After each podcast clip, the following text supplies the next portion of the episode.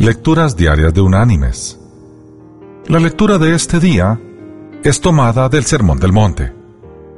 Vamos a leer del Evangelio de Mateo, en el capítulo 5, los versículos desde el 14 hasta el 16.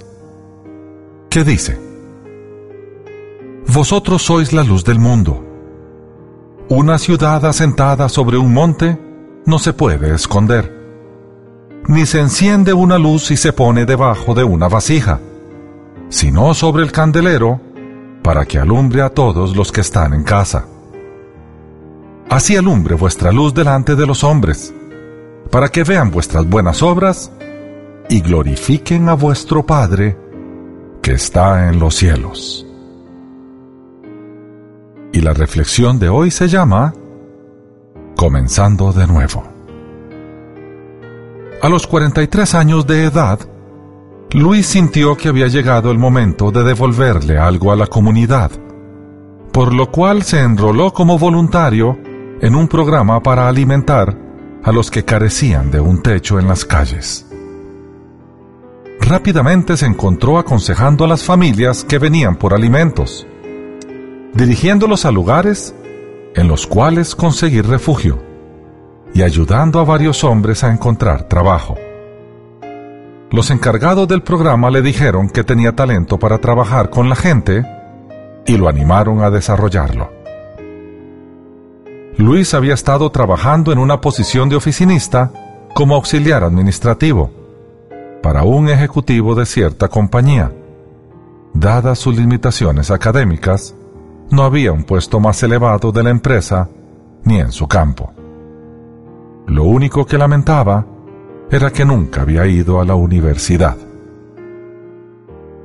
Armado de las palabras de aliento de sus compañeros voluntarios, él y su esposa vendieron su casa y volvieron a la escuela. Ambos recibieron finalmente grados de doctorado y se convirtieron en consejeros plenamente dedicados a su familia. Abrieron una clínica juntos y reestructuraron sus vidas disfrutando esta vez de un sentido mucho más amplio de satisfacción personal. Mis queridos hermanos y amigos, nunca es demasiado tarde para comenzar una nueva carrera. Y nunca es demasiado tarde para hacer otra vez un comienzo en nuestra vida espiritual. El verdadero éxito se encuentra al establecer una relación con nuestro Creador descubrir lo que Él dispuso que fuese, y entonces desarrollar los talentos y dones que nos dio.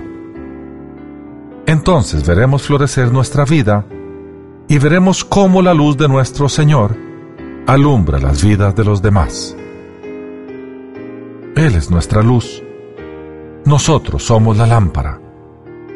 Iluminemos vidas. Llevemos esperanza. Disfrutemos del servicio. Así fue Jesús mientras estuvo con nosotros. Y así debemos ser nosotros porque estamos con Él. Que Dios te bendiga.